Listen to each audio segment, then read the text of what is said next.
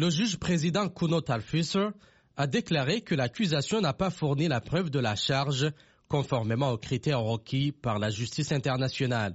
Il a ainsi ordonné la mise en liberté immédiate des deux accusés, une décision surprenante, a dit maître Jean-Pierre Mignard, rappelant que 14 demandes de mise en liberté ont été successivement refusées.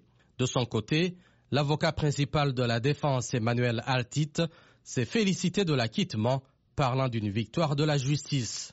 Messieurs Bagbo et Blegoudé étaient accusés de crimes contre l'humanité.